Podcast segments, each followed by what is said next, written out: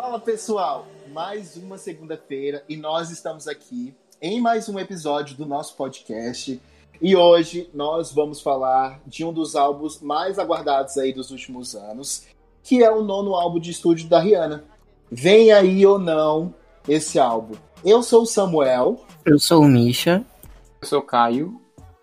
E eu sou o Renato. E hoje nós temos convidados especiais. Nós chamamos alguns fãs antigos da fanbase para falar um pouco sobre as expectativas do que vem por aí, do álbum R9. É, pode se apresentar, gente. Olá, galerinha do Fanscast. Tudo bem com vocês? Como é que vocês estão se virando aí nessa pandemia? Com certeza bem, né? Estão ouvindo Fanscast? estão ótimos. Gente, deixa eu me apresentar para quem não me conhece. Meu nome é Carol Sereno. Eu sou fã da Rihanna desde 2006, quando a gente ainda nem utilizava né, o termo Navy para chamar os fãs da Rihanna. E, galera, se a gente for classificar os fãs da Rihanna em categorias, né, se a gente pudesse fazer isso, eu poderia dizer para vocês que eu sou aquele tipo de fã doida, maluca, alucinada pelo ídolo. Galera, eu já fiz de tudo um pouco. Eu já fui moderadora da comunidade da Rihanna no extinto Orkut, não sei se vocês lembram. Enfim, quem é mais velho e tá me escutando vai lembrar. Já fui moderadora da comunidade. Eu já fui a todos os shows da Rihanna possíveis aqui no Brasil. Desde o Rock in Rio, a Loud Tour. Inclusive foi na Loud Tour, né, que eu tive a oportunidade única, o sonho de todo fã de conhecer a Rihanna. É, foi maravilhoso, né? Nem preciso dizer. Falar um pouquinho com ela, tocar. Ai, meu Deus, que saudade. E vi tive essa oportunidade de conhecê-la. Já fui a Barbados conhecer um pouquinho sobre ela, enfim, a antiga casa, conheci o antigo colégio, conheci a loja da mãe. Então, assim, eu já fiz um pouco de tudo que o meu dinheiro permitiu. E é, fui convidada, né, pelo Fanscast para falar um pouquinho das minhas impressões, das minhas expectativas sobre o famoso R9, né? Será que o R9 existe? Será que realmente vai acontecer? O que, que eu tô achando disso? E quais são as minhas expectativas? Então, vou falar um pouquinho hoje com vocês sobre isso e espero que vocês gostem. e aí, galera? Eu sou o Lucas, Lucas Moraes, um dos fãs que desde a era Good Girl Gone Bad esteve total presente lá na comunidade oficial da Riri Norkut até o fim mesmo da rede. E estou aqui no Fentcast para responder algumas perguntas do RNB sobre as minhas expectativas para o R9, nosso famigerado R9. E juntos, nós somos o Fentcast, esse podcast que é direcionado ao público que é de fãs dessa artista, que merece sim ser enaltecida todos os dias, que mata a gente de raiva, né? a cada pista aí cortada que dá pelo que dá do álbum, né? E que um dia ela com certeza vai matar os fãs do coração. Ela, a Rihanna.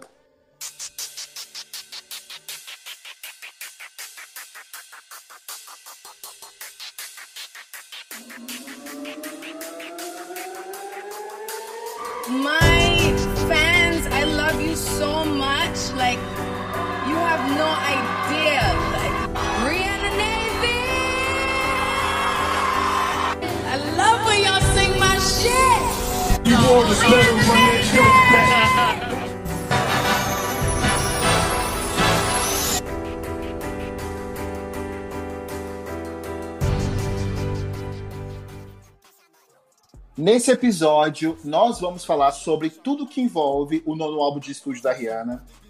É, qual que a gente já tem várias promessas, é quase um festival de promessas, né? É, já teve a promessa dela vir com dois álbuns, de, de vir um, o, o R9 junto com o R10.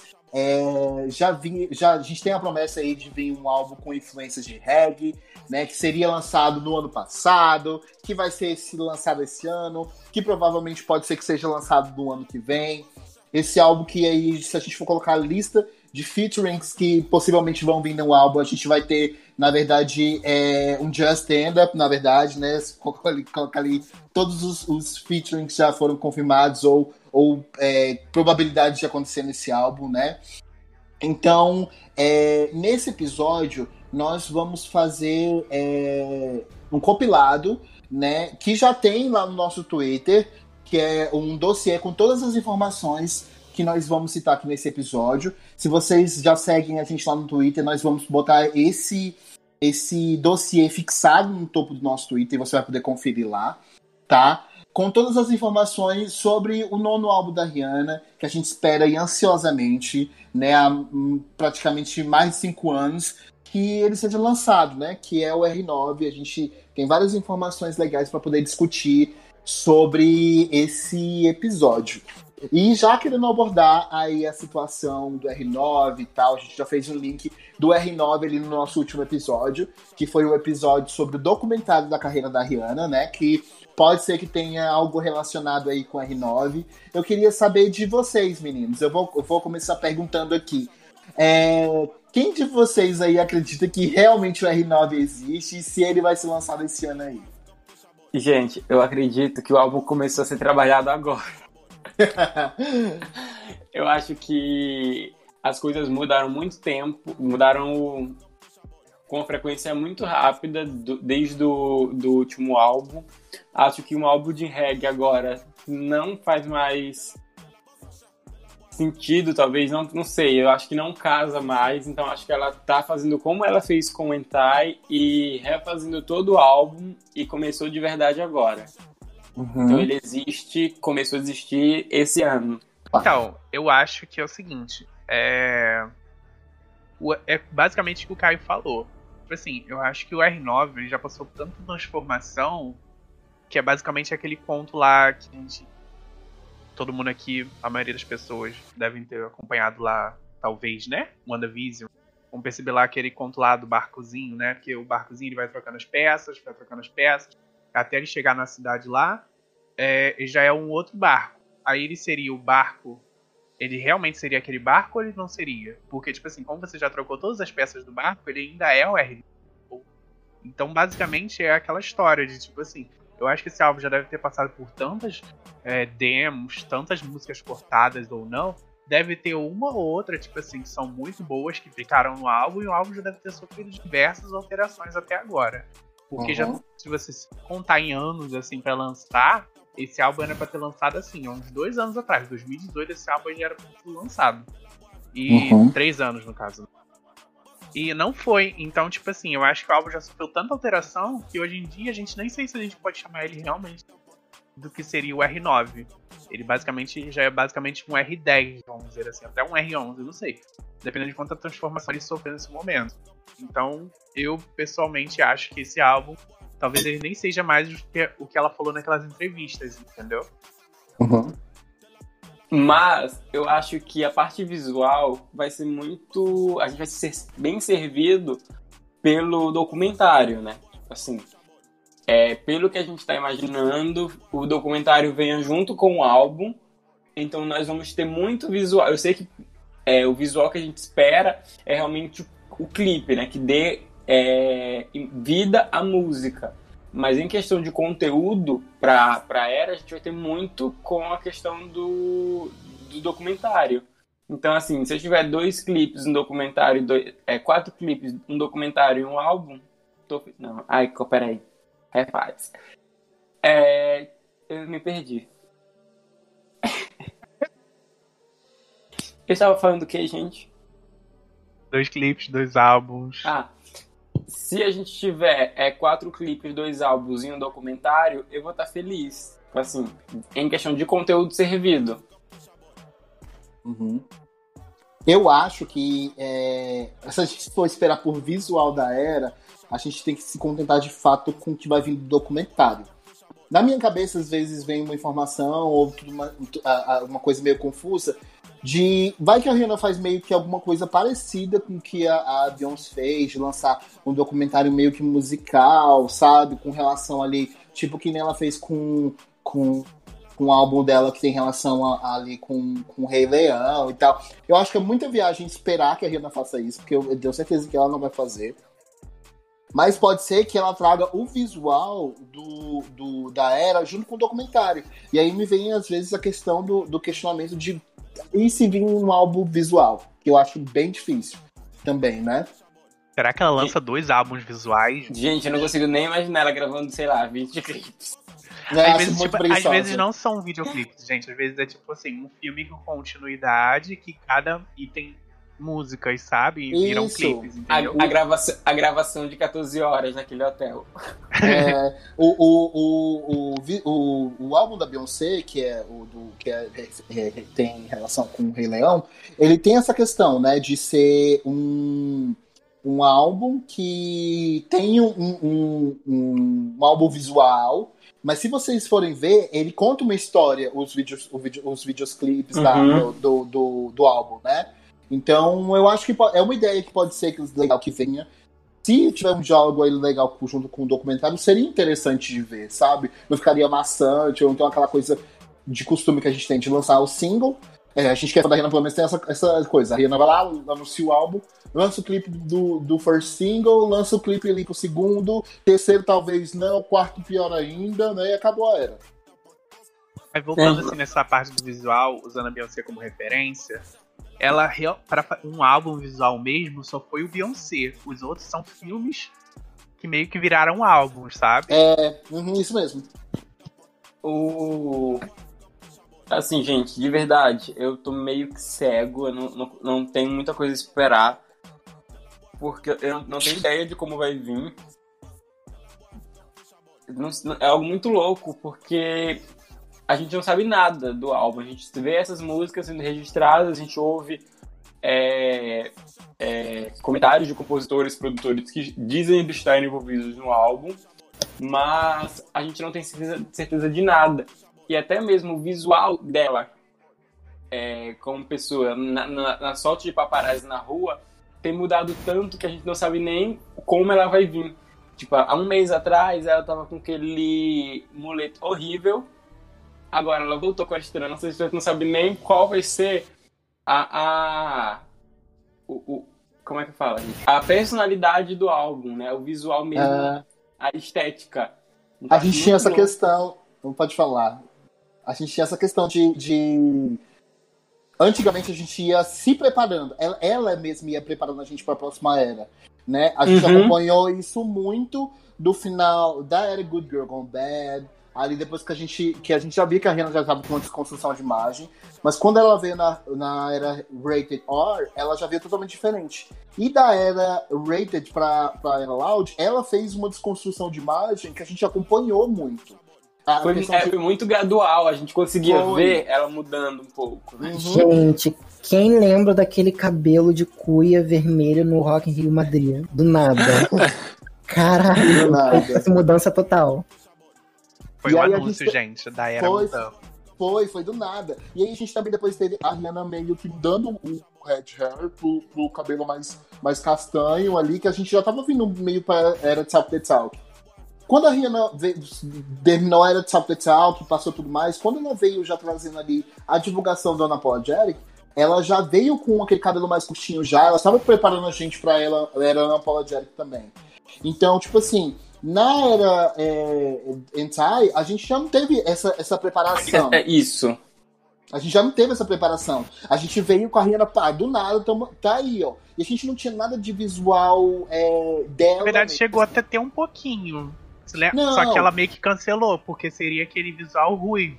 Ela fez Isso. lá pro Beach Better Have My Money, mas foi cancelado esse visual. É, Querem ver gente, em paz. E a gente tinha as coisas meio que de promocionais meio que do, de Beach Better Have My né? Ali aquelas imagens meio. é, os photoshoots que a gente teve da- de algumas, algumas revistas que remetiram um pouco do que seriam ali o photoshoot, a estética da era. Mas não tinha nada concreto. A gente só conseguiu ligar todas as informações depois que a gente já tinha o álbum. Sim. Mas, mas, Renato, é, eu não acho que, que é o, o visual da era iria ser aquele cabelo vermelho, de verdade. Porque. Ah, eu acho.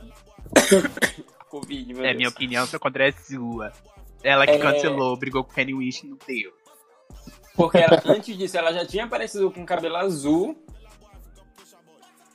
Ela também. A capa do. do. do American Oxygen era cabelo cinza. Então, assim, em cor de cabelo, a gente teve muitas. né, antes do. de Beach, Beach Better Have My Money. Então eu não acho que aquele seria o visual da era. Eu acho que ela sabia nem o que ela tava fazendo. Então, assim. Deixa a vida levar ela. É, ela tava tipo. Acordei e vou pintar o cabelo, botar o Youssef pra trabalhar. Porque. Eu, mas eu acho que é isso. Não teve essa. Essa. Esse caminho, sabe? Pra, pra o visual da era. E a gente tá vivendo isso novamente. Só que agora a gente tá vivendo isso já há um bom tempo. Né? Porque do. do daqui a pouco a gente vai dobrar o tempo de espera que foi do Una pra Wintai. Uhum. Eu odeio fazer esse tipo de comparação, mas eu acho que de repente poderia, assim, usando o que a gente tem, seria o visual de tranças. Mas eu acho que ela não faria tranças pro pessoal não comparar o Lemonade. Eu acho que esse rolê aí que pode acontecer. Se ela Eu acho que vai ficar mais pelos dreads mesmos e vai ser isso. Eu acho que pode vai, vai mesclar tanto, porque se for pra pegar a cultura mesmo ali do reggae, vai ter muitas influências é, é, de onde que, que o, o reggae tem mais origem, né? Não vou, não vou falar de regiões aí geográficas, porque eu acho que eu posso falar errado, porque de geografia eu sou péssimo. Mas deve ter influências aí dos países onde que tem a cultura do reggae mais, mais fluente mesmo, né? E aí vai ter que pegar, mesclar com, com a questão do, do, do que origina, origi- originaliza ali, sabe? É, é, a questão da, de vestimentas, a questão é, visual em relação a cabelo, maquiagem tudo mais. É, acaba que vai vir, a gente pode. Vão, comparações em relação a, a, a Beyoncé ou qualquer outro arti- artista que tenha trabalhado com o reggae, ou então com cultura africana, ou com cultura em relação às religiões, de, de, de- eh, as religiões africanas e tudo mais. Vão ter comparações. A Beyoncé fez muito essa ligação com, com, com, a, com, a, com a cultura africana e tudo mais, conta do Rei Leão mesmo, que foi o último trabalho que ela teve e lançou um álbum, porque querendo ou não, era um álbum que é, é- a história do Rei, Leão, do Rei Leão já acontece ali na África e tudo mais, então tinha uma questão de, de, de vincular muito isso, de tratar sobre assuntos em relação à, cultura negra, à cultura africana, então, quanto isso é presente, é, é- é- é presente em outras culturas, né? Mas eu acho que indiferente. Se a Rihanna for fazer alguma coisa, assim, vão ter comparações, a gente não vai ter como fugir. Só que eu acho que é, é- o que importa muito é a questão da Gente. originalidade. Sim, Tem um eu negócio acho agora na minha cabeça que eu preciso falar. Eu tô com terror. Eu fiquei agora pensando nisso e não consigo tirar da minha cabeça. Será que ela vai vir com visual de Chitãozinho e Chororó?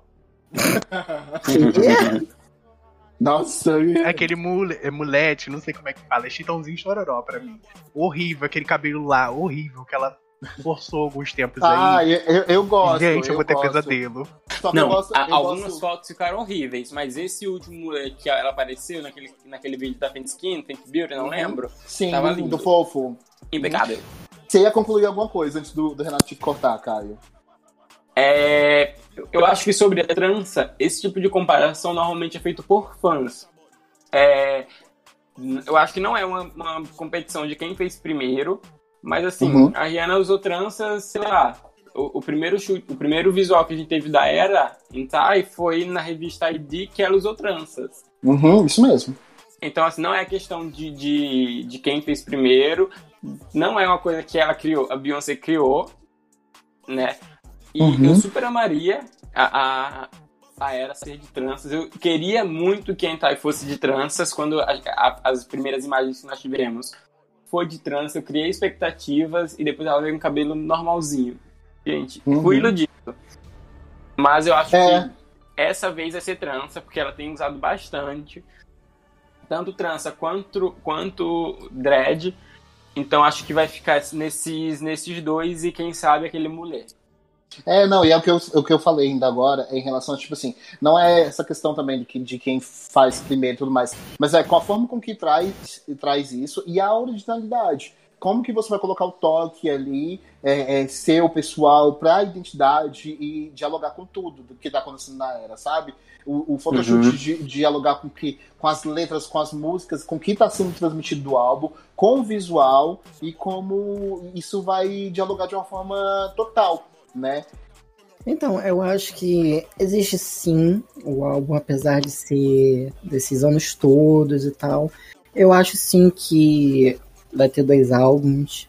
É, esse primeiro mais reggae, mais negócios de raízes dela, caribenho, essas coisas. Só que a gente sabe que é Rihanna, né, gente? Esse negócio de álbum mais experimental, menos influenciado, ela vai botar o dedo e vai irritar. A gente sabe disso. Então, assim, vai ser sucesso. O R10, como R10, assim, como estão falando que é o segundo álbum, né? É, vai vir logo depois desse R9. É, um ano, não sei, no máximo, ou não sei se ela vai dar louca e soltar, fazer aquelas loucuras de single simultâneo, soltar algo simultâneo, e o R10 vai ser mais assim, mais pop, mais puxado para aquela comunidade pop e tal, e vai ser outro sucesso, né? Porque a gente sabe que Rihanna é Rihanna.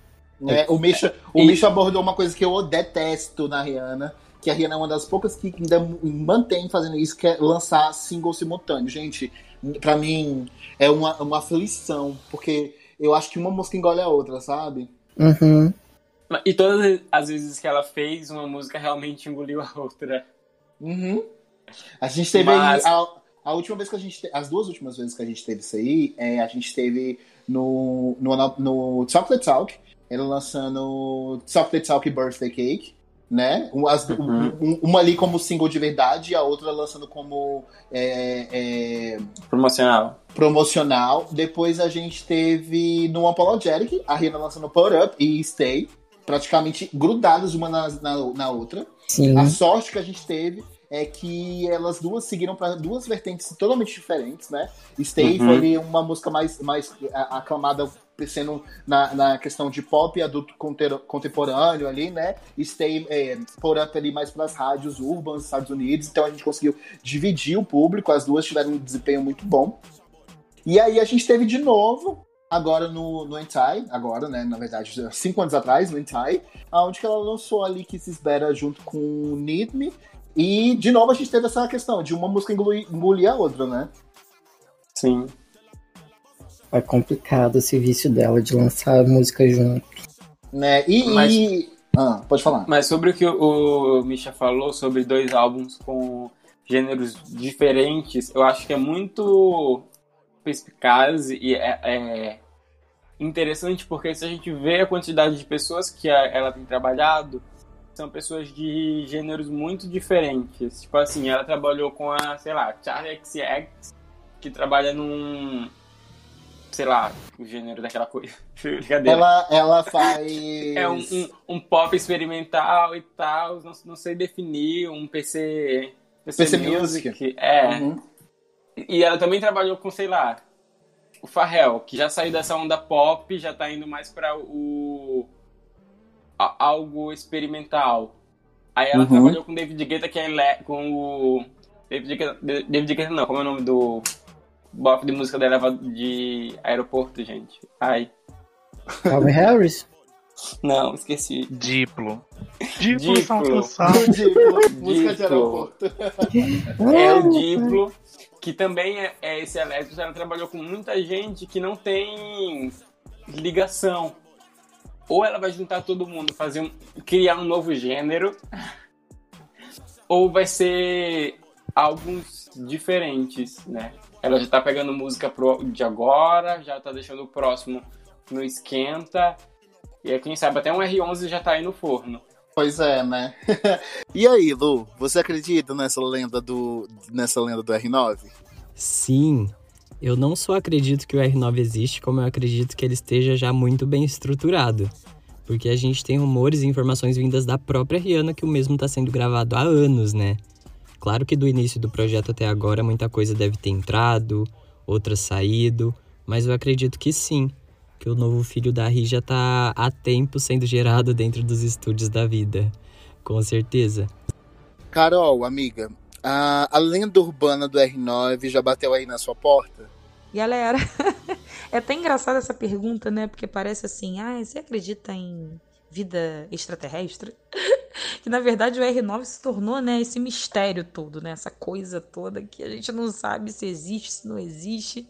Mas eu vou dizer para vocês assim, é minha opinião, claro, não é algo confirmado.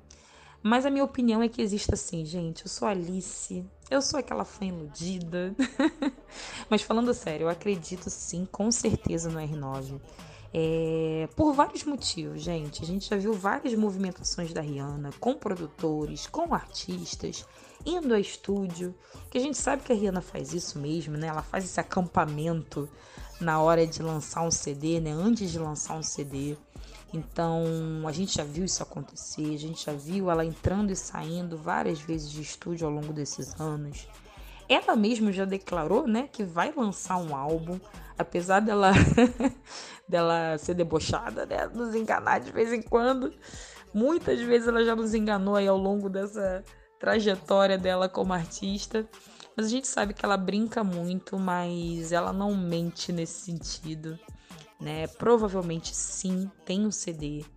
A gente vai ter um CD dela e acho que não tá muito longe de acontecer não, gente, porque para quem é fã antigo da Rihanna, até mesmo quem é fã, né, há pouco tempo e já se inteirou sobre ela, sabe que logo que ela tá para lançar um CD, ela começa a mudar, né? Ela começa a mudar o cabelo, então ela bota outro, enfim, penteado ela começa a fazer umas movimentações, você começa a ver mais a Rihanna na mídia. Então acho que todo esse frisson em cima dela nos últimos tempos indica que o R9 tá para sair. É, então, gente, nessa questão é, que a gente vem falando, é, é muito diferente a gente estar tá esperando aí, né, essa questão de ideia de lançar dois álbuns e tudo mais. A gente fica muito ansioso sobre essa possibilidade do que vai acontecer. Mas a gente também tem a perspectiva de que a Rihanna ela já está aí há quase seis anos sem lançar álbum. A indústria fonográfica ela deu uma mudada e a gente entrou no período de que a gente tem músicas menores, né? A gente tem músicas que a gente tem que ter. É, as músicas geralmente têm dois minutos e meio, no máximo ali quase dois minutos e quarenta. E tem alguns que se arriscam a lançar uma música de três minutos hoje em dia, porque tem essa questão dos streams e tudo mais em relação a, a, a, a, o cons, consumir a música tem que, ser, tem, tem que ser muito mais rápido. O que, que vocês esperam de, de, dentro do coração de vocês? Vocês ficam com medinho da Rihanna estar voltando aí depois de cinco anos e pouco afastada, né? O que, que vocês acham que vai vir aí? O que, que será que a equipe dela vai bolar para o lançamento desses álbuns? Assim, eu acho que essa estratégia de músicas curtas não é, é muito perfil da Rihanna. Eu sei que ela não, não lançou nada nesse, com, esse, com esse perfil, mas a gente tem visto que quem tem adotado essa estratégia são pessoas mais novas na indústria, indústria que ainda não firmaram como, como a Rihanna, como, sei lá, uma Beyoncé, que também não adota esse tipo de, de estratégia. Então acho uhum. que músicas curtas a gente não vai ter, graças a Deus, e a gente deve ter algo simular ao Intai. Espero que mude a estratégia de divulgação, de lançamento, porque na Intai foi uma bagunça. A gente foi dormir, acordou com o álbum vazado, mas eu espero que seja a, parte de divulgação do álbum mude, mas é, essa estrutura do álbum de músicas longas de 3, 4 minutos permaneça. Uhum. Então, eu acho que ela vai manter esse esse nível de de duração das músicas, por quê? Usando como referência outros artistas do mesmo patamar que ela, eu não acho que ela vai voltar para essa nível de, por exemplo, assim, o que ela fazia anteriormente na carreira dela, antes do Entai, que era aquele álbum todo ano, ela buscava o número um sempre. Então eu acho que, como ela não tá mais nessa vibe de fazer sucesso, como ela já tem uma carreira muito estabilizada, eu não uhum. acredito que ela vai realmente parar a carreira dela para voltar a focar em fazer sucesso. Hoje em dia acho que ela lança músicas para serem icônicas, não para fazer sucesso. E eu acho que uma música de dois minutos, sinceramente, é muito difícil você botar uma música de dois minutos ser icônica. Para mim não é. A música no mínimo, assim, pra música ser boa mesmo, ela tem que ter no mínimo três minutos. Porque uma música de dois minutos não tem tempo tem nem tempo de ter uma ponte, não tem segundo refrão, não tem nada. Fica uma música muito vazia, feita basicamente por strings. Sobre a pergunta do lançamento de dois álbuns, meu maior medo é de que a Rihanna não faça clipe suficiente. Porque eu tô vendo esse lançamento de dois álbuns e o que que acontece? Para mim vai acontecer tipo assim, a gente vai ter um clipe, first single, e um clipe no lançamento do álbum. Aí acabou aí, morreu a era. Aí chega o outro álbum, um clipe do first single e o outro clipe do lançamento do álbum e acabou, não vai ter mais nada, vai ser quatro clipes e dois álbuns. O que deveria, o que se fosse só um álbum, a gente teria até uns quatro álbuns. E para você, amiga, o que você acha de lançamento do tipo do R9 e do R10 aí já seguidos um depois do outro? Nossa, seria um sonho, né? Sonho da vida. Com certeza, gente, eu iria amar. Eu acho que a gente tá num jejum tão grande, né, de tantos anos que sem música da Rihanna, sem até parceria, né? que normalmente a Rihanna, entre os álbuns, ela lança parcerias com outros artistas e ela não vem lançando nada mesmo, né? A gente tá naquele jejum real agora. E com certeza eu amaria, né? Eu ia ficar louca da vida. Acho que a gente já tá tanto tempo esperando que merece. A gente merece mais músicas. Normalmente um álbum tem, sei lá, de 10 a 14 músicas. E com certeza não é o que a gente quer, né? A gente quer mais músicas aí para poder apreciar, para poder escutar. Inclusive, né, surgiram os boatos há não muito tempo atrás que esses álbuns poderiam ser diferentes, de estilos diferentes, né? Ou seja, o R9 de repente, que a gente chama de R9 e R10, né? Mas na verdade não tem muito essa denominação. É um dos CDs ser pop, né? Só com músicas pop e o outro CD ser de reggae, né? De, enfim, do estilo caribenho que a Rihanna tá acostumada a fazer lá desde o do começo da vida dela, que com certeza influenciou muito a ela musicalmente, né?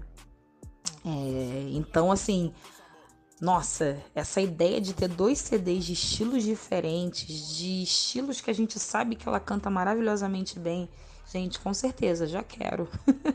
e Ana, se você ainda não teve essa ideia, por favor, mande para nós, assim. Eu acho que é a única forma da gente perdoar. o que você acha dessa ideia de lançar dois álbuns, Lu? Dois álbuns lançados de uma vez seria incrível pra gente que é fã e tá carente de música há tanto tempo, né? Cara, 2016 a gente teve trabalho dela como artista principal. Faz muito tempo. Ainda mais seguir os rumores que diziam que seria um álbum pop e o outro RB. Mas, sinceramente, pensando mais estrategicamente, eu prefiro que ela trabalhe em um único disco mesmo, a não ser que seja um disco duplo dentro do R9. Aí seria interessante a ideia, porque seria um trabalho focado ali para um único álbum, só que teriam muitas músicas, né? Tipo um lado A e um lado B seria bem interessante e bem gostoso pra gente que tá carente de música, como eu disse. E o medinho de lançar é, um álbum aí depois de seis anos, ele existe, amigo? Esse medinho? Não, eu não tenho medo nenhum. Mesmo se fosse dez anos depois. Vamos supor que ela não lance pra, pra, por agora e passe dez anos. É, porque a força que ela tem, a gente sabe, né? Não só na música, a gente vê isso nos negócios dela, nas empresas dela, tudo que ela toca vira ouro. Mas na música a gente já acompanhou de perto há anos, a gente acompanha passo a passo e a gente sabe. Hoje mesmo eu vi uma notícia no ANB que diz que no dia 31 de março, agora que passou, ela foi a quarta cantora mais executada no Spotify, sendo que a mulher não lança nada há anos. Quer dizer, o mundo clama por novas músicas dela. Ela tem uma fanbase muito sólida e fora isso o mundo realmente ama, né? São muitos hits, muita história na música. Ela é um ícone e pode vir no momento que vier que o mundo vai abraçar. E amigas, vem cá. O medinho dela lançar é, um álbum novo aí depois de seis anos afastada. É, qual é a sua opinião aí referente a isso? Gente, ó, eu vou responder essa pergunta, na verdade, fazendo uma outra pergunta para vocês. E aí vocês não vão ter como me responder, mas pensem nisso, né, por um tempinho. É, vocês acham que realmente a gente tá nesse patamar? Que a gente ainda tá nessa correria? Ai, meu Deus, Rihanna, será que vai flopar? Será que vai ficar em primeiro? A gente ainda tá nisso? Acho que não, né, gente? Acho que a gente, assim, quando a gente pensa na trajetória, né, de um artista e dos fãs desse artista, a gente sabe que tem níveis de evolução, né? Então, normalmente aquele artista no comecinho, né, ele tá ainda é, tentando se estabelecer, tentando fazer o nome dele né, no, no show business, na, é, no hall da fama, né? Então ele vai sim, claro, fazer todas aquelas estratégias para lançar de uma maneira legal, de uma maneira que ele fique em primeiro, enfim, no, nos charts da vida. É, e os fãs, né, eles acabam também acompanhando essa movimentação e muitas vezes até brigando com outros fãs, né? Já aconteceu isso, a gente já tá careca de ver isso na, principalmente no mundo pop, né? Mas assim, pensando na Rihanna, gente, a Rihanna já é uma artista consagrada, né? Ela já tem a fama dela internacional, o nome dela já tá na história da música pro resto dos nossos dias. Então, assim, eu acho que ela já não tá mais nessa pegada, sabe? Ela mesma já não tá nessa pegada mais. É, acredito que ela já esteja buscando a realização, né? Aquilo que na verdade todo artista busca ao cantar, né? Artistas, no caso, cantores, é, buscam, que é a realização de estar tá fazendo aquilo que gosta. Então, eu acredito, né? Nunca conversei com ela para saber, mas eu acredito que ela já não tá mais nessa pegada. E nós, como fãs, também já não estamos mais nessa pegada. A gente não vai ficar acompanhando dessa forma e morrendo como a gente morria tempos atrás, né? Vamos botar a nossa artista em primeiro, vamos escutar, dar streams. A gente até pode, né? A gente vai ficar feliz, claro, se a Rihanna ficar em primeiro, óbvio, né? A gente quer o sucesso dela em todos os campos, com certeza. Mas já é uma coisa que não nos afeta mais se também não ficar. Eu acho que do, da forma como ela já evoluiu e de tudo que já aconteceu, né? A gente sabe que, que a nossa satisfação é apenas e tão somente o lançamento desse bendito álbum. É, e isso é isso já vai deixar a gente super feliz. Então eu não tenho medo nenhum, eu quero que venha. E aí, gente, a gente tem essa questão também, né, de como que seria para cada um de nós aí o, o, o lançamento do R9, como seria é, trabalhado aí esse álbum. Eu vou falar primeiro a minha percepção antes de vocês falarem a de vocês. Eu acho que a gente. É, o R9 poderia vir no mesmo jeito que a Rihanna gosta de lançar álbuns. Aí é um álbum com no máximo 13, 14 faixas no máximo, sendo que uma versão com 14, álbum, com 14 faixas seria ali a versão deluxe do álbum. Eu gosto do jeito que a Rihanna trabalha, o, o álbum não fica cansativo, não fica maçante de se ouvir, né? Claramente com as faixas aí com 3 minutos ou, ou, mais. Com a questão aí, essa questão de, de do, do, das faixas terem no, no, no, mínimo aí uns 3 minutos. Eu gosto de, de, de faixas longas. Tanto é que dos álbuns da Rihanna, uma das minhas faixas favoritas é é, do Unapologetic, é Love with Tragic e Mother Mary, que me dá quase oito minutos ali de, de, de, música. Eu amo isso, de ouvir, de ouvir faixas longas, né? É, acredito que o álbum aí provavelmente tenha no máximo três a quatro singles. Eu queria muito que o primeiro single viesse com, sendo um smash. A, a maioria das vezes é, que a gente tem a Rihanna lançando aí os, os primeiros singles, raramente não acontece de, de do, do, do primeiro single pegar. A última vez que isso não aconteceu foi na, na era Hater R, que a gente teve Russian Roulette no, no, ali não tendo um desempenho tão bom. Mas era porque era uma, uma, uma música totalmente diferente do que a gente já tinha ouvido falar da Rihanna, ouvido da Rihanna, enfim. Era um outro contexto naquele tempo. Só que eu acho que os, depois daí, todos os primeiros singles da Rihanna é, vieram muito fortes, muito, muito com poder muito grande. Eu acho que o primeiro do single do R9 também não vai fugir disso. E aí, é, fica muito complexo da gente entender como é que vai ser a questão de musicalidade do álbum. Porque a gente pode falar, ai, eu quero o primeiro single bem smash, um segundo single mais baladinha. Não tem como a gente fazer isso, porque a gente não sabe como é que vai ser é, aí a questão de, musical do álbum. Mas eu espero, do fundo do meu coração, que se a gente for ter uma turnê aí do álbum, que seja uma turnê de despedida da Rihanna, a gente não sabe, que aconteça aí quando a gente puder ter, ter uma turnê mundial. Eu queria muito que fosse uma turnê mundial, mundial de verdade, que quando eu viesse pro nosso país tivesse pelo menos aí quatro, quatro cidades aí, que é, raramente a Rihanna faz isso. Mas é, que tivesse uma turnê mundial, que tivessem artistas de, da abertura da turnê é, é, interessantes né? Que fosse uma era mais trabalhada, porque a gente sabe que a gente tá tanto tempo aí sem, sem álbum da Rihanna que a gente é, cria muita expectativa. Mesmo a gente já conhecendo muito bem a Rihanna e sabendo como é que ela gosta de trabalhar ali, né? Eu acho que no R9, é, não só em questão do, do que ela vem trabalhando, eu acho que ela já tá saindo muito da zona de conforto dela. A Rihanna já saiu dessa zona de conforto há muito tempo ali com Entai e tal. Eu acho que ela vai seguir nessa mesma lógica de fugir de uma bolha, de trazer é, coisas com qualidade e diferentes ali para poder fazer com que tenham novas tendências ali aí no meio da, da indústria fonográfica, né, que a gente está esperando. Então, eu acho que no caso do R9 eu acho que depende muito se ele vai ser um CD duplo ou não, né? Que é o que é ou dois discos juntos ou não. Mas usando essa ideia de um disco só por enquanto, eu acho que ele seria tipo um. Posso dizer? Ele, já, ele seria um álbum bem assim fechadinho, sabe? Eu acho que seria tipo 12 músicas. Aí se for um disco duplo, seria. Aí o outro disco também seria 12 músicas. E depois eles lançariam uma versão especial dos dois álbuns junto com mais música. Mas enfim, sobre assim álbum e o é, tipo assim cronologia da era. Eu gostaria que tivesse o primeiro é, single bem trabalhado, vários programas, entrevistas. Eu gosto dessa coisa antiga. Para mim isso faz sucesso. Para mim é o que faz a era. Eu, eu gosto de artista que trabalha a era, tipo Dua Lipa, The Weeknd.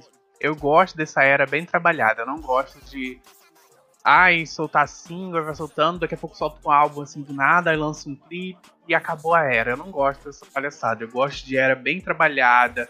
Aí tem. A, o artista usa os looks relacionados à era, tipo, todo o visual, tudo bem conceituado. Eu espero que seja bem assim, fechadinho. Em relação a. a turnê, eu não sei, dependendo agora do Corona, como é que vai ficar isso. Se tiver realmente um CD duplo, eu acho que vai ser um CD, depois vai ter o outro, aí depois que vai ter a turnê.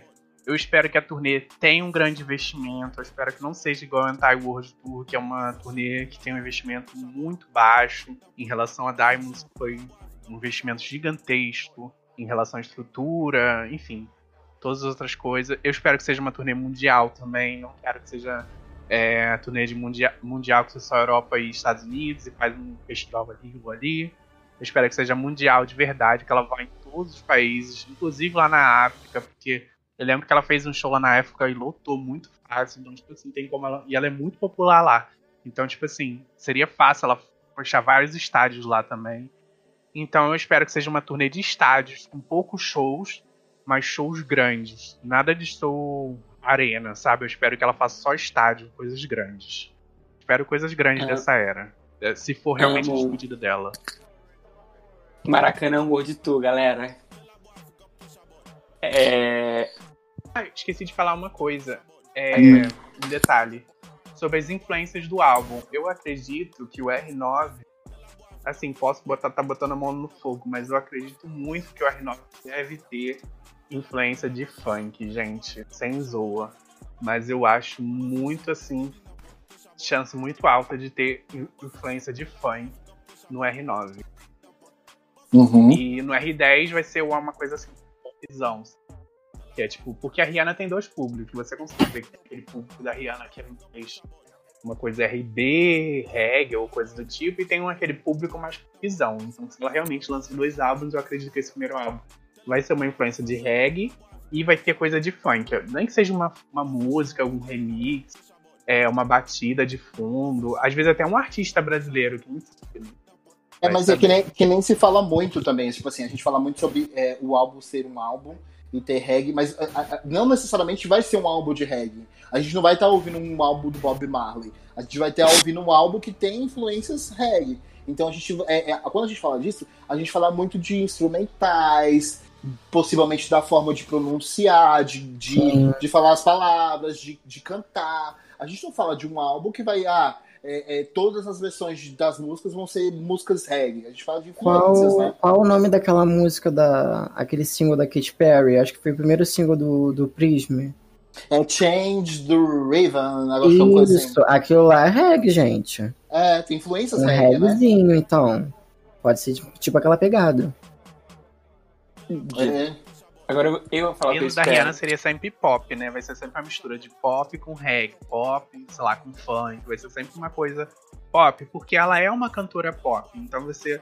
Ela nunca vai conseguir fazer uma coisa assim 100%, tipo, o gênero, porque o público dela é muito globalizado. Então ela sempre puxa um pouco pro pop, tipo. Por exemplo, o Work ele tem essa na coisa do dance hall, então eu acho que de repente o álbum vai ficar nesse. Sabe aquela o VMA dela lá que ela fez com com o Work? Eu acho que o álbum vai ser mais ou menos nesse gênero aí, e eles vão ser ainda funk em cima junto com o reggae. E é isso. Então, eu acho que o álbum vai sair. é, O, o primeiro single vai sair junto com a divulgação do documentário, com a divulgação da data do documentário. E o documentário vai sair junto com o álbum, a divulgação do milênio. E ela vai trabalhar bastante, eu acredito, né, na questão de divulgação do documentário, porque talvez vai mostrar um lado não só para música, mas o lado mais empresário, filantrópico, que ela gosta de, de, de mostrar, né? Nós vemos isso baseado no, no feed do Instagram dela. E o álbum vai ser. O restante do- dos singles, né, do, do, do álbum, vai ser trabalhado de forma meia-boca, igual foi a Entai, mas eu acho que vai ter de 3 a 14 faixas, 3 a 4 singles. Eu também fico pensando assim, deve ter umas 13, 14 faixas, no máximo 15 faixas. E deve lançar uns 4 singles. Dessa vez não vai lançar single sem clipe, assim esperamos, né? Mas vai ficar por volta disso aí mesmo. Baseado no rumor de dois álbuns, aí já é, penso no nome do documentário que foi divulgado, né? Que é o Rihanna Volume 1. Se tiver dois álbuns, pode ser que tenha dois volumes né, do, do documentário. E a segunda parte do documentário também venha com o segundo, segundo álbum Perspicaz. né? Rock Nation me contrata. E aí o segundo álbum, caso tenha, não vai ser, não vai ser trabalhado como um álbum de verdade. Eu acho que vai ser só mesmo lançar por, por lançar. Não acredito que vai ter singles. E a questão visual vai ficar toda é, ligada com o documentário mesmo. E turnê é, mundial com a, com a merchandising de Faint Skin, Savage X e Faint Beauty. E passando por vários países. Todos Ai, que ela gente, já seria- que tudo chegar. Teria tudo chegar lá no Maracanã, entrando lá pra pegar grade, né? Que a gente vai querer grade. Aí chegar lá, aquele estandarte lá, cheio de calcinha, maquiagem. Faço até questão de comprar, gente. Ai, adoro. Meu sonho, porque para quem não me acompanha no Twitter, estou fazendo tratamento de pele. Então, gostaria de produto da Faint Skin. Tá, Pra a- a- a- as, as homenagens durante o show da Rihanna vai ser tipo assim: cantando tal música, a gente começa a rodar uma calcinha na mão. começa com outra música, todo mundo joga uma base pra cima. Não, o- os backdrops da turnê vai ser igual a, ao SBT, que ela tá passando do nada propaganda de, de produto. Jequitira. Bota lá, frente skin. E falando de era, né? é, como seria a era R9 perfeita pra você, Lu? A era R9 ideal pra mim seria uma era com uma boa divulgação, dentro do possível, né? É, se ainda a gente estiver no meio de uma pandemia, fica um pouco limitado, com razão. Mas a gente tem Dua Lipa aí para provar o quão, o quão poderoso pode ser uma era mesmo em meio a uma pandemia. Claro, tomando todos os cuidados. É, mas eu gostaria de photoshoots é, para revistas, entrevistas, participações em programas, um first single marcante, um clipe bem produzido, performances, se possível, anúncio de uma turnê que passasse pelo Brasil futuramente, sem dúvidas, né? Mas se pelo menos ela lançasse três singles com clipes e performances de divulgação ao, ao longo da era, para mim já seria maravilhoso. Eu só não quero mais descaso com nenhum single. A gente sofreu muito em eras passadas e principalmente na era Entai com Love on the Brain, né? Por favor, um hit desse desses jogado às traças assim, tendo que engatinhar pela força própria e chegou aonde chegou, mas sem um clipe. Foi triste. E amigo, vamos, vamos cá entre nós. Qual é a sua é, era R9 ideal? O que, que você espera, o que, que você queria que acontecesse na era R9? Ai, gente, manda mais quatro perguntas. Tô adorando responder. Ah, que saco. Enfim, mas vamos lá, vamos, vamos responder. Ah, manda mais depois, amei. é, qual seria a minha era R9 ideal? Ah, gente, ideal permeia fantasia, né? Que a gente deseja, nosso desejo, não que a gente acha que vai acontecer. Que, para falar a verdade, eu acho que não vai acontecer muita coisa, assim, né? Sei lá, né? A gente é, sabe que a nossa artista, né? É um tantinho preguiçosa, né? Já, já, já era preguiçosa na, na fase áurea, imagina agora que já tá meio que parando. Então, assim, eu. É, o ideal que eu vou falar não significa que eu acredite que vai acontecer. Mas com certeza, cara, eu assim tenho. Se, se eu fosse pensar numa era ideal, Cara, eu gosto muito de, de artistas que lançam trabalhos que tenham coesão em primeiro lugar. Então, acho que essa coesão na forma de trabalhar a sua história, né, a sua era, é para mim é essencial. E que contem uma história mesmo, sabe? Eu gosto de coisas com conteúdo. Eu eu não gosto da música sendo lançada é, meramente pro comercial, meramente para ganhar dinheiro. Eu acho que você tem que lançar algo, não precisa ser também algo sério para isso acontecer, nem nada disso, sabe? Eu não espero a Rihanna séria, eu não quero a Rihanna séria. Mas eu quero a Rihanna é, coesa, como ela sempre foi, na maioria das vezes, com um visual bem definido, lançando videoclipes para todas as músicas, todos os singles, né? Que que ela parou de fazer isso dos últimos tempos pra cá, não entendi nada, né? Lançar singles em videoclipe, como assim? Não, lance videoclipe para todos os singles e que ela trabalhe o máximo de singles possível. Eu gostaria muito que ela trabalhasse muito CD. É, tivesse uma turnê com alguma coisa inovadora. Adoraria que ela trabalhasse. A gente sabe que a Rihanna não é megalomaníaca, né? Ela não é uma artista que trabalha com shows, né? Mega shows. E a gente gosta disso, a gente está acostumada com isso, sabe que ela, a nossa artista é assim. Mas gostaria muito de vê-la inovando, né? Depois de tanto tempo, seria bacana. E se eu fosse lançar um tema assim no ar, já que estão falando, né, que ela deve voltar é, cantando reggae, trabalhando mais as raízes dela, eu gostaria que ela contasse essa história da vida dela nesse álbum. Eu ficaria muito feliz se fosse um álbum autobiográfico se a gente pode dizer assim. Enfim, altas pretensões. e desde já eu já queria agradecer tanto, tanto, tanto, tanto a Carol Sereno e ao Lu Moraes por participarem desse episódio. Vocês são muito especiais para mim, amigos, e dentro da fanbase também, vocês são incríveis. Eu queria agradecer a disponibilidade de vocês. E eu queria que vocês deixassem uma, um recadinho aí pro pessoal da Rihanna Brasil e uma despedida. Vamos começar por você, Lu? Ah, eu adorei participar do Fentcast. Deixo minhas vibrações de saúde para todos da Rihanna Nave. Eu peço que cada Fente se cuide, fique em casa o quanto puderem, continuem acreditando no R9 e na nossa musa. Que em breve teremos mais do que calcinhas, make, skincare. Esse álbum vai trazer mais alegria e motivos para sorrir. Tenho certeza. Um beijo, obrigado pelo convite, Rihanna Nave Brasil, e tamo junto, Fentes! Ai, Carolzinha, tão triste falar isso, mas ai, se despede aí do pessoal. Muito obrigado, amiga. Suas considerações finais. Ai, gente, não queria, quero ficar aqui. tá tão bom.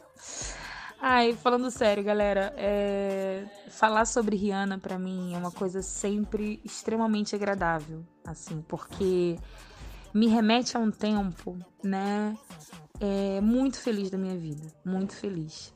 Eu assim tive a oportunidade, como eu falei para vocês, de acompanhar todas as eras da Rihanna, umas mais, outras menos, claro, né? É, eu acredito que assim eu me tornei fã, fã mesmo assim da Rihanna com o Good Kill Come Bad, né, com o Umbrella lá em 2007.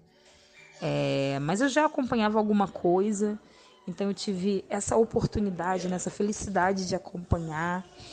E sempre que eu falo sobre Rihanna, a gente me desperta assim, quase que um gatilho, né? Mas um gatilho bom, um momento muito feliz da minha vida, é, em que eu fiz amizades, pessoas que são meus amigos até hoje. Posso aqui numerar vários, né? É, Rodrigo do Rihanna Daily, Saturnino do Popline, Leozinho, todos os meus amigos Fente inclusive pessoas que estão aqui né, no RNB, no Rihanna Nave Brasil, no Fancast, Samuquinha, enfim, pessoas que eu tenho um carinho imenso e que carrego pro resto da minha vida, vou carregar pro resto da minha vida. Então foi um momento de muito aprendizado, muitas amizades. Então eu adoro assim falar. É... E aí eu queria agradecer, agradecer muito ao RNB, ao Fancast, a galerinha aí que tá por trás desse projeto lindo que a gente precisava, né? A gente precisava de um projeto assim. Um podcast com certeza é um ambiente é, mais divertido, né? Mais menos frio, né? Do que a escrita. Então, achei muito legal o projeto. Amei a ideia e fico muito feliz que ela tenha se realizado, né? Então queria agradecer imensamente a vocês, meus amigos aí do Fanscast, do, do Rihanna Nave Brasil. E agradecer principalmente aos ouvintes, né? A vocês que são fãs da Rihanna ou apreciadores da música da Rihanna. É muito, muito, muito obrigada pela sua audiência, por estarem aqui escutando, né? Gastando um tempinho da vida escutando a gente. Então, assim, agradeço muito mesmo o carinho de vocês, a audiência de vocês e esperamos, né, cada vez mais trazer conteúdo para vocês. Acho que a galera do Fanscast é uma galera que sempre foi muito fã, muito empenhada. E aguardem que tá vindo uma nova era aí. uma era que com certeza vai ter muita coisa para falar, né? A gente sabe que toda vez que um artista lança um álbum, gera todo um burburinho né, em volta. Ah, sobre estilo, sobre o que, que ele vai fazer, qual vai ser, enfim, o próximo single. Então vai ter muita coisa pra gente conversar, pra gente curtir. Então continuem seguindo aí o RNB, o Fancast, continuem escutando, continuem dando audiência, que é uma galera que com certeza faz um conteúdo bem difícil, né, com muito esforço, mas com muito amor para vocês. Fico muito feliz de ter participado, de ter feito um pouquinho, né? Parte um pouquinho aí desse projeto. E espero falar com vocês mais vezes. Um beijo. Se cuidem. Vamos aguardar aí, Rihanna Navy. Então, gente, é... isso aqui é um pouco das nossas expectativas, o que, a gente acha que vai vir do R9, o que a gente acha que vai vir de divulgação, é, da forma com que vai ser lançado, quando que vai ser lançado, o que a gente espera. Essas são as nossas expectativas. É, eu queria desde já agradecer muito a presença dos meninos aqui, que são os nossos convidados especiais, né? E falar para vocês, se vocês querem mais informações detalhadas sobre o lançamento do R9, lá no nosso Twitter, fixado no topo do nosso Twitter, tem um dossiê completo com datas, os meses, o que foi falado, o que foi desmentido, todas as informações que a gente tem aí do R9 e as novas informações também, porque a Rihanna tá aí agora nesses últimos dias, muito faladeira no Twitter, muito faladeira no Instagram, respondendo todo mundo, é, fazendo ali um buzz. A gente tem visto também ela aí muito saindo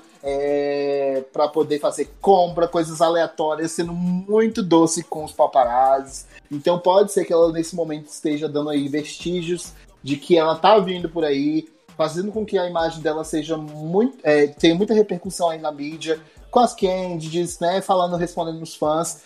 Para você ter, vocês terem noção, aí a gente teve é, o fato da Rihanna responder alguém.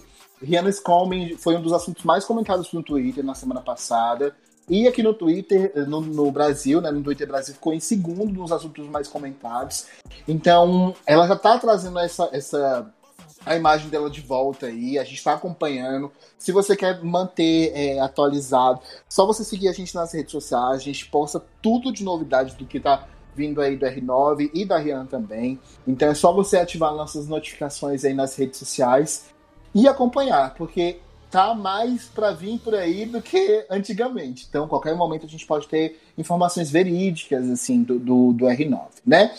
E aí a gente vai agora para os nossos quadros aqui do podcast, né?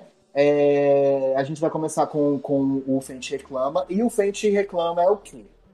É um quadro né, da, da, da Rihanna no nosso podcast.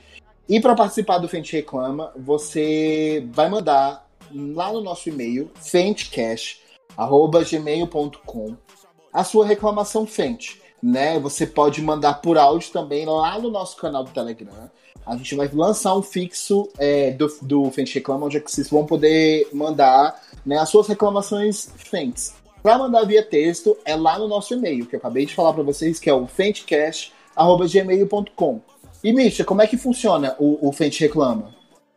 Bom, galera, o Fente Reclama nada mais é do que um espacinho aqui para vocês fãs mandarem a sua reclamação, reclamar de alguma coisa, pode ser da sua vida também, mas, mas querendo ou não, a gente vai falar da Fave, né? A demora do álbum, é, single que não ganhou clipe, muita calcinha, pouca música, enfim, um espacinho para vocês reclamarem.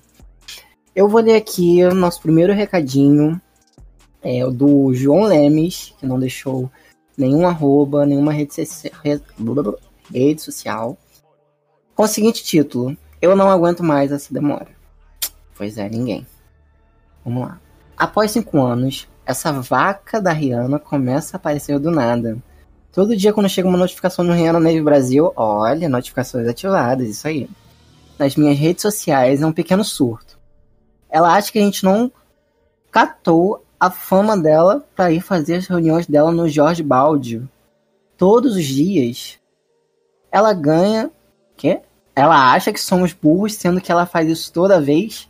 Outra coisa, até que enfim essa cadelinha voltou a dar um nome ao prêmio de Fashion Icon que recebeu, viu? Os looks estavam só indo ladeira abaixo. Eles estavam parecendo as irmãs da igreja da minha mãe. Solta logo alguma coisa, uma cita Rihanna. Eu tenho família, pelo amor de Deus. Beijo, Rihanna, né? Brasil, vocês são os maiores. Ai, obrigado. Mamacita Rihanna. Nossa, ele fez um resumo do que a gente sempre. Ela sempre faz mesmo, né? A gente sabe que a Rihanna tá convindo com Era Nova quando vai jantar muito no, no George Baldi, né? Gente, Gente, eu falei isso, eu acho que eu falei isso no outro episódio. Eu queria muito saber o que que rola no Jorge Baldi, porque não Gente, é não é possível. Jantar. Ali tem alguma facção, alguma máfia. Não é possível. Tem. Inclusive tem como provar, porque Rihanna estava, teve fotos dela indo fazer compras como é que ela faz compra se ela janta todo dia no Jorge Balde, não é verdade? alguém está mentindo. Não, alguém está mentindo. E eu não sei se vocês perceberam, mas ontem saíram umas candies do Jay-Z saindo de George Balde. Sério? É, amor. Uh -huh. Jay-Z Airlines. vem aí. Esse, esse, esses dias tava o Jay-Z e a Beyoncé lá. Eu tenho certeza que a Rihanna tava lá servindo eles, que ela trabalha lá escondida. De, de noite ela faz bico lá. Eu acho que foi ontem, eu acho, né? Não, Não acho que 29. A, a, a Beyoncé e o Jay-Z juntos, uns, uns candies, foi um dia depois do dia do Grammy. Eles estavam lá juntos, eles foram jantar lá em comemoração. Algo. Se não foi na noite do Grammy, foi uma noite depois. E ontem o Jay-Z saiu umas candies do Jay-Z sozinho, saindo lá do, do George Balde. Né? Então, eles estão frequentando muito o mesmo lugar. Então, a Rihanna já tem vários dias tá saindo do George Balde. Então vamos ver o que vem por aí. Eu adorei esse, esse, esse, essa reclamação, porque ele fez um resumo e a gente vê quem, quem tem nossas notificações ativadas aí. Né? Verdade. Né? E, gente, é verdade, é verdade. Ela tá no Jorge Balde todo dia, não é à toa. Aquilo, aquilo ali tá sendo reunião de trabalho. Pode ter certeza disso. Pois é. Vamos pro próximo. Ah, segundo. É, podem me chamar de cadelinha da Rihanna. Tenho 23 anos, sou de São Paulo. Porque a vida é assim. Esse é o título. Sou fã da Rihanna desde 2010, mas comecei a seguir e acompanhar a carreira dela efetivamente em 2013. Nesse período, a Rihanna já não lançava tantas coisas. Eu ouço e leio muitas coisas de fãs antigos falando que a Ariana Grande se inspira na Rihanna por lançar álbum todos os anos. Como eu perdi isso, meu pai? RNB, me conta como foi e por que a cantora Rihanna morreu desse jeito. Um álbum, um álbum a cada dois anos já seria o suficiente. RNB, me ajuda, um beijo, vocês são os. Ai, peraí, eu vou ler de novo, porque não é vocês são os maiores, é vocês são um ícone, eu me confundi. Um álbum a cada dois anos já seria o suficiente. RNB, me ajuda, um beijo pra vocês, ícones. Ai, que fofo. Gente, Cara. eu tava, eu tava vendo um, um meme é, antigo, acho que 2012, sei lá, que era. Todo ano nós temos a Big Brother Brasil, Natal e um álbum da Rihanna. Era assim mesmo. Ai, Ai, só- que saudade. Só, só quem viveu sabe, um álbum gravado nas coxas, no estúdio de, de fundo de ônibus. Algum quarto aleatório de algum hotel em algum país. Ai, gente. Mas você que tá perto. Você, é, qual é o nome da pessoa aqui que colocou? É, Ela colocou um Cadelinha da né? Rihanna. Cadelinha É, da Rihanna. ela- É, não colocou nome, só o ca- cadelinho da Rihanna. Aham. É, pra você te- entender como é que mais ou menos funcionava isso, realmente o pessoal faz essa comparação com- em relação à Ariana Grande, mas não foi a Rihanna que lançou essa tendência de lançar álbuns todos os anos. A última pessoa que eu acompanhei, assim, eu- o povo já vai meio que desconfiar da minha idade agora, mas enfim. A última pessoa que eu acompanhei fazendo Foi isso Madonna, de- brincadeira. Não, foi... foi. Foi a Mariah Carey. A Mariah Carey, ali é, nos anos de Amiga, você tem Não, quantos velho. anos? 98, 99, 2000. Ela fazia muito isso, porque acontece, é a forma com que a gravadora, que também era a gravadora da Rihanna há um tempo atrás, que é a Jeff Jam, que a, a, a Mariah Carey também faz parte da Jeff Jam, eles têm essa, essa logística de lançar, é, aproveitar enquanto o artista está no auge. Então é fazendo o quê? Fazendo que o nome dele continue relevante dentro da indústria em curto espaço de tempo. Então eles fazem o quê? É um álbum já emendando no outro. O Justin Bieber também foi assim, num período. A Ariana Grande tá sendo dessa forma agora porque eles estão aproveitando é, o auge da carreira dela. Então, eles pegam, vão lançando e aí depois começa. É, é, é normal é, ter um período grande de lançamento de um álbum pro, pro outro. A Mariah Carey, ela depois, depois desse- desses anos todos lançando muito, muitos álbuns em seguida, ela entrou num hiato muito grande. Então a gente teve álbum ali da Mariah Carey lançado em 2005 e depois a gente só veio ter álbum da Mariah Carey lançado no, no final, no começo de 2008. Que foi ali o é, Confessions Imperfect Angel, que tem Angels Cry e tudo mais. É, Que é um álbum que ela só foi lançar ali no final de, de, de dois- no final de 2008, começo de 2009. E, se eu não me engano, a Mariah Carey lançou o álbum tem uns dois anos novamente. Então, é, é normal que depois eles fa- façam isso, de lançar álbum com, com um espaço muito grande de, de, de tempo de um pro outro. Que nem a gente teve essa questão. A gente teve aí os últimos álbuns da Rihanna, a gente teve o Rated R lançado em 2009. Depois a gente teve o Loud sendo lançado em 2010, o Chocolate Talk sendo lançado em 2011, e aí a gente teve o Unapologetic sendo lançado em 2012. E aí a gente entra no. Aí começa a vir esse hiato.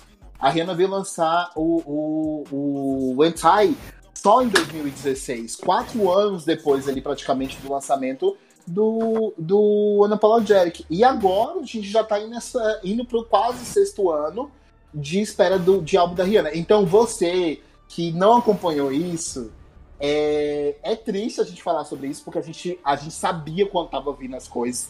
Ativa Ou tu- gatilhos. É, setembro a gente já tava pronto. Setembro Era a gente já tava certo. pronto. Era certo certo. setembro a gente pre- se preparar porque tava vindo.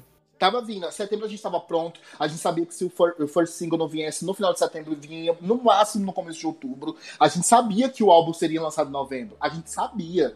E a gente sabia que sempre ia ser na, na última semana de novembro por conta da Black Friday. né? Uhum. Então a gente sabia que ia ser naquele período ali. Ai, Né? E saudade. também, e também tem a questão contratual, né? Porque eu acho que a Ariana tá seguindo mais por esse caminho que normalmente as gravadoras, é, o contrato é por quantidade de álbum. Então, como tem a questão de financeiro, você ganha menos, lógico, é, sendo de uma gravadora do que você gerenciando sua própria gravadora. Uhum. Então, depois desses oito, desses oito álbuns, sete álbuns que a Rihanna lançou pela Def Jam, ela saiu da gravadora, ela é, fundou um próprio selo. Ela criou o próprio selo, né? É, ela criou o próprio selo, então agora ela tá tendo mais liberdade artística, tanto de controle de carreira para saber quando ela vai lançar alguma coisa, tanto a questão de quem entra, quem sai no álbum, coisa que ela não tinha com, com a Def Jam. E a Ariana, pelo que eu não acompanho ela muito bem, mas pelo que eu vejo né, no, no Twitter, ela tá indo por esse caminho para se liberar da gravadora e finalmente ter um, um, um controle maior da carreira. Uhum. A minha dica para vocês, fãs da Ariana, que estão ouvindo a gente, segue a gente, aproveita a gente, porque olha, quando parar, vai ser um hiato grande. É, vamos ler aqui mais um Frente Reclama. É, esse daqui é do misterioso barra sigiloso, seguidor da RNB. Ele pediu pra ser chamado assim. Fora do amor, bem, né, estamos no quadro do nosso É o Grindr. Estamos no Grindr. Então, gente, ó, vamos ler o relato da Fente. Pessoal, meu Fente reclama é para RNB mesmo. Vocês, pelo amor de Deus, arrumem uma equipe para gerenciar o Instagram de vocês. Pelo amor de Deus. Vocês são hits em todas as redes sociais, mas vejo que no Instagram eles só estão mortinhos. Enfim, vocês poderiam criar algum conteúdo exclusivo para o Instagram, algo em vídeo que interaja diretamente com os fãs. Uma vez por semana já mudaria um pouco esse momento que não estamos tendo nada da Rihanna. Vocês são incríveis maiores. Não, mas podem ser maiores ainda. Vai para cima RNB. Achei eu abusado. gostei do incentivo e achei, achei abusado, abusado, Mas tem um pequeno problema aí. Vamos botar parente. É, a gente aqui já não tem nenhum, assim, uma pessoa na equipe que faz fan né? Que seria o que você basicamente propôs pra gente. E fora que você posta na fancam, vem lá a gravadora tirar os direitos autorais e derruba o Instagram. Então, tipo assim, a gente não tem muito o que fazer, meu amor. Se você tiver alguma dica, você não. sai do misterioso e sigiloso, você chega lá, manda uma DMzinha lá pra gente, pra gente estar tá melhorando o nosso Instagram. Talvez você possa até entrar pra nossa equipe, ajudar a gente nessa área. Só que tem tanto assim. É, tanto assim, como eu posso falar, tanto conhecimento, você ajuda a gente, a gente não liga não, a gente pode botando um monte de gente. Vai casa da Bom Joana, no RNB, vai botando. Assim, Nossa, Vamos o Renato tá explicar. falando, parece a Anitta. Exatamente, é fofo com um coice de água. É, vamos lá. É, vocês, já, vocês já tentaram, vocês já fizeram aquela, aquela, aquela selfiezinha no seu Instagram, aí você vai botar uma música. Vocês já repararam que não tem música da Rihanna? Então, é por causa disso também. Direito autoral, vai lá, meu filho, quando a gente bota uma musiquinha no nosso Instagram, acabou, vai lá e ó, strike. É, eu vou aproveitar que o Mission puxou esse gancho aí e vou falar a minha visão como gestor da equipe da Rihanna Baby Brasil. Vou explicar para vocês. A gente tem tentado fazer de fato é, algo mais. É, que o Instagram tenha uma vida é, que seja independente, assim. Gente, eu tenho essa visão também, que a gente poderia ser muito mais hit no Instagram tudo mais. Só que tem essa questão. O Instagram é uma rede social que é pra gente biscoiteira. Então, o que, que acontece? É, ele entende muito o que é relevante, o que tem muita gente, tem gente é, em auge e tudo mais. Então, tipo assim, fazer com que o Instagram entenda que o seu conteúdo é relevante, ele tem uma, é, tem uma dificuldade aí, porque as pessoas precisam necessariamente enganjar, comentar muito, compartilhar, salvar, entendeu? Responder, participar de enquete. Eu não sei se vocês têm percebido, mas a gente tem mexido aí alguns pauzinhos para a equipe da RNB ser de fato assim mais efetiva no Instagram, tanto é que a gente tem gerado conteúdos aí com, com mais é, é, com mais interação com o público, né? Mas vai acontecer. A gente tem estudado possibilidades para o Instagram, de realmente gerar ali quadros para o IGTV do Instagram e tudo mais. Ah, eu acho que essa, essa, essa reclamação, assim, diretamente pra gente é extremamente construtiva. Eu achei também meio abusado, não vou mentir, mas é assim que funciona. Eu gosto de gente que, que é abusada. Mas e vamos ver o que a gente pode fazer pro Instagram, né, gente? Só vamos. E assim, só para concluir um pouquinho, é em relação a uma coisa assim que é notável. Hum. Poucos fã-clubes hoje em dia, pelo menos a visão que eu tenho, eles não têm um Instagram bombado. Porque essa coisa de fã-clube ficou uma coisa muito do Twitter hoje em dia. Você vê uhum. todos os mutirões, você vê essas coisas, tá todo mundo que faz, faz fã-clube, etc. O pessoal tá tudo no Twitter. E raramente você vê alguma coisa que tá bombando tanto no Twitter quanto no Instagram. Tipo assim, quando é uma coisa no Instagram, é uma coisa mais genérica. Por exemplo, bota aí, alfinetei, que é coisa de fofoca. É, Uhum. Michart, que fala de pop no geral. Enfim, é uma coisa muito genérica. Não tem fã-clube é, fã -clube grande. Tipo assim, Beyoncé, sei lá, alguma coisa que fica lá no Instagram. Não tem muito, porque o que acontece? É aquele negócio lá dos direitos autorais que também pesa. Porque a gente não pode ficar postando vídeo que aí depois vai deletar. Eu tenho aqui um monte de vídeo no computador. Se eu posto, vai postar o documentário vai cair. Enfim. Vamos Não, olha só, cala a boca, Renato. Ah, É, que- O que acontece? Tem, Mas uma- assim- tem- também, tem, tem, tem também uma questão, tipo assim, muito que você, vocês que estão ouvindo a gente, vocês têm que enaltecer a gente. É, a gente cria conteúdo sem ter o que criar. A gente tira do fundo da cova. Tá um exemplo Tirar aí. água do- de pedra. É, tirar água de pedra. A gente tá aqui, ó, com um podcast quentinho pra vocês. Toda semana episódio novo. Que é uma coisa que, tipo assim, é uma coisa que a gente tá fazendo além do que a gente já faz de fansite. Que é trazer conteúdo, tentar interagir, movimentar a fanbase nesse momento que a gente tá muito, muito escasso de conteúdo e tudo mais. E aproveitando esse gancho que a gente tá falando sobre redes sociais e tudo mais, essa semana é, o nosso, a nossa página no Facebook voltou. Então a gente tem aí a nossa página que foi aonde a história da Ria Negro Brasil começou. Nossa página tem mais de 600 e, e, e, e 40. 50, na verdade, 650 mil likes. Então, é, foi muito importante essa, essa, essa volta aí da nossa página. A gente vai criar conteúdo, a gente vai criar conteúdo, a gente vai ver o que a gente vai poder fazer aí nas redes sociais. Mas, é, que nem a gente falou, as- essas indica essa, essa reclamação foi extremamente é, é, construtiva para a gente como equipe, né? É, e, Ah, e só, só aproveitando para concluir esse assunto, e é muito difícil a gente também criar um, um conteúdo para que envolva todas as redes sociais, porque é perfil muito diferente.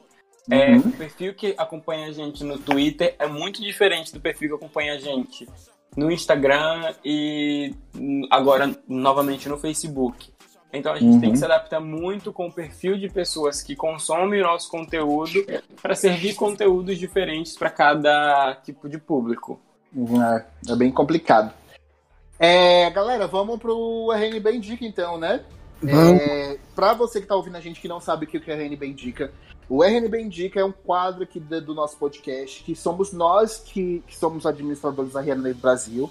A gente indica o que, que a gente está curtindo no momento, um artista, uma série, enfim, um documentário, uma conta no Instagram, um canal no YouTube, que a gente não esteja curtindo muito no momento, e é um momento que a gente indica para vocês ir lá e dar uma conferida, ver se vocês curtem o que a gente está curtindo também. Beleza? Eu vou começar e a minha indicação de hoje é nada mais, nada menos do que o nosso canal da Renove Brasil no YouTube.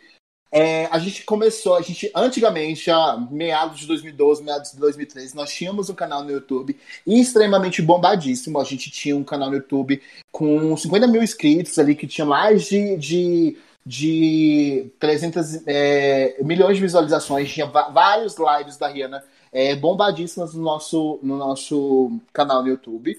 Mas o YouTube, a gente sabe como é que é um- uma plataforma que quer direitos autorais de tudo ali praticamente. Então a gente criou um canal novo no YouTube, do zero, e atualmente a gente está fazendo o quê? A gente está lançando os nossos episódios do Faintcast ah, lá no YouTube, em formato de áudio também, nas quartas-feiras. E todos os nossos episódios estão lá e- e- e, já disponíveis. Esse episódio também, que saiu hoje segunda-feira, na quarta-feira vai estar disponível também lá no YouTube. E ah, seria interessante vocês ir lá conferir os episódios também no, no nosso canal no YouTube. Se inscrever no nosso canal, porque o que acontece? A plataforma do YouTube tem que entender que a gente gera um conteúdo interessante. E vocês, vocês se inscrevendo no nosso canal, é, a gente consegue ter acesso a algumas coisas que o YouTube só liberam para canais que têm mais de mil inscritos. Que é ali a, a, a forma de você conseguir mudar o, o user da página, né, o link é, que a gente bota para divulgação. É a questão também da comunidade do YouTube, que é onde que a gente pode postar é, o, o, o, é, assuntos interessantes para poder conversar com o público. Então, você se inscreve no nosso canal do YouTube, é, você vai estar ajudando a gente a crescer também lá e conseguir gerar mais conteúdo para lá também, tá? A gente não sabe o que a RNB está preparando futuramente aí para o YouTube, mas é, é, seria interessante. Para você achar a gente lá no canal do YouTube, é simples. Só botar, botar Rihanna Neve Brasil lá na busca do YouTube. O nosso canal do, do YouTube, a foto do perfil é idêntica à foto do perfil das nossas redes sociais. Então, se você aparecer uma fotinha da Rihanna lá, com um RNB, somos nós. E aí é só você se inscrever lá no nosso canal e acompanhar o que a gente publica lá também. Beleza? Beleza. Oi, gente. Eu vou indicar hoje o joguinho novo da Riot Games, que quem me conhece sabe que eu sou viciado, sou cadelinha do LoL. E agora eles lançaram a versão para mobile, então baixa lá o Wide Rift e vamos jogar juntinhos porque tá muito divertido, os gráficos estão muito maneiros, estão botando bastante coisa, bastante conteúdo, trazendo campeões do, do joguinho do PC pro jogo do mobile, porque tem que ter toda aquela aquela estrutura de mobile, aí tem que mexer no campeão, mas Tá muito legalzinho de jogar, tá muito gostosinho também, tá muito divertido. Eu acho que vocês vão se divertir, não vão se arrepender, tá bom? Beijos. Ai, gente, que ódio. Era a minha indicação. Desde quando você joga, viado? Jogo sim, gente. Eu, eu joguei, prometo jogar primeiro do que você. Inclusive, meu nick lá no Wild Rift é Rihanna, tudo minúsculo. Ou seja, entrei primeiro. Provei que sou fente de verdade, tá? E agora que eu não tenho mais indicação, eu vou indicar a música Louco da Anitta. vou indicar a música Louco da Anitta. É um smash na América Latina. E ouçam, gente, é isso. Ai, Renato. Então, gente. Então, gente, a minha indicação dessa semana. É, eu, eu gosto de reality show, né? Se ele for bom, eu gosto. Se for ruim, eu não vejo. Mas tem um reality Você show assiste a Fazenda? Apaixonado. Não. Ah, que bom, então. Não, aí confirmou. Gosto de reality show bom. Exato. Então, tipo, assim, tem um reality que eu gosto muito. Não é No Limite, gente. No Limite ainda não estreou, então não posso indicar. Mas provavelmente deve ser muito bom pra gente Mas, ó, eu assisti, as três, eu assisti as três edições do No Limite. Eu lembro de tudão. Então, é ótimo, né?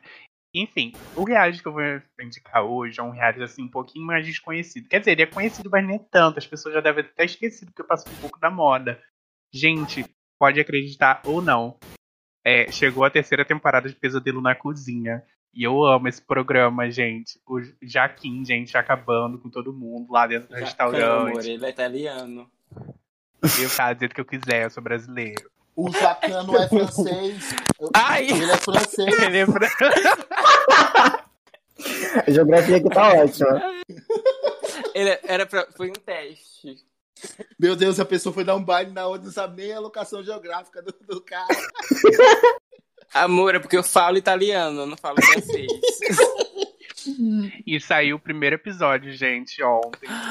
Ontem foi ontem, acho que terça-feira, né? Ontem foi terça. Então, é isso. É, eu não sei, eu não posso falar datas aqui. Saiu dia 30, o, o último episódio, junto do, da eliminação lá do Big Brother. Gente, tá muito bom. Tá, tá engraçado, tá emocionante. Tem, você fica com raiva também durante o episódio. Eu amo Pesadelo na Cozinha. É um reality que eu gosto, porque eu gosto de coisa culinária. É, mas eu não suporto Masterchef. Então, Pesadelo na Cozinha é a única coisa que me deixou feliz. Porque passar... é uma coisa é. assim mais é, pobrão, sabe? Tem aquelas situações mais de pobre que eu me identifico. Aí, aí Masterchef eu acho uma coisa muito assim, gente fina, chata, suportável, enquanto Pesadelo na Cozinha é uma coisa assim mais, mais povão, aí eu gosto de coisa povão, não gosto de coisa assim refinada. Aí por isso eu, eu gosto, eu indico para vocês. Eu vou passar um pano na sua indicação, porque só porque é, é, é, a, a, gente está indicando aqui. Mas eu, eu não passo pano para Bolsonaro. O Jacan ele é Bolsonaro. Eu, eu ele, deveria, ele, deveria, sofrer por ser bolsominion. Mas enfim, vamos lá. Eu, eu vou eu dar não sabia. Conferida. Eu nem sabia disso. Eu pois não é, acompanho nas redes sociais. Eu só, eu só acompanho o reality em si, sabe? Uhum. Eu Nossa, não eu acho que rolê. em questão de militância política, a gente não vai entrar sobre essa questão aqui, não. Mas eu sou muito de cancelador de quem é bolsominion, sabe? Ai, que inferno. E aí, a gente está chegando aqui no final da, do nosso desse episódio é sobre o R9. A gente espera que ele tenha tirado algumas dúvidas de vocês, é, que a gente consiga também aumentar a nossa expectativa e expectativa de vocês em relação ao álbum. Se você não segue a gente nas redes sociais, as nossas redes sociais é RNave Brasil em todas, tá? É, seja no TikTok, no Instagram, no Twitter, no Facebook que nós voltamos, que nós falamos aqui no episódio. A nossa URL é facebook.com barra Rihanna Brasil com Z, tá? É o nome todo, Rihanna Nave Brasil com Z. Então você pode encontrar a gente em todas as redes sociais. Nós somos é, RNave Brasil em todas as redes sociais, né? No Telegram, que nós temos novidades aí no Telegram é, o nosso canal, é, a gente tem coloca sempre nossas redes sociais, nas nossas bio, é, na, nas nossas bio. Na nossa bio, nas redes sociais. É, então você pode conferir lá. A gente sempre tem o, o Linktree, que você consegue ver todas as nossas redes sociais. Lá tem o, o, Telegram, o nosso grupo no Telegram, as nossas redes sociais, canal no YouTube, tudo, tá? Então eu queria agradecer é, nesse episódio que está chegando ao final, agradecer a vocês que estão dando engajamento aí no nosso podcast. A gente está muito feliz com os players que a gente está recebendo diários aí do, no, no, no Spotify. Está muito feliz e isso faz com que a gente queira gravar mais episódios para vocês e tá aqui toda semana. E também queria agradecer as nossas participações especiais, né? É a, é a Carol Sereno, o Lucas Moraes, e agradecer a, a, presença deles aqui no nosso episódio. Futuramente a gente vai trazer outros fãs aí, então permaneçam ligados. Então é hora da gente dar tchau, né, pessoal? Tchau, gente. Tchau, tchau gente. Tchau, gente. Me adicione no Wild Rift. Boa tarde. Boa tarde. E vamos jogar. Me siga no Até Instagram, semana... Underline. Me siga no Twitter. Brincadeira, essa parte é pra cortar, tá? Que meu Instagram é sigiloso. Não vou falar meu nick, mas me adicione. Beijo, gente. Até a próxima. Até semana que vem, gente. Tchau. gente. Beijos. tchau. Tchau, tchau. Tchau.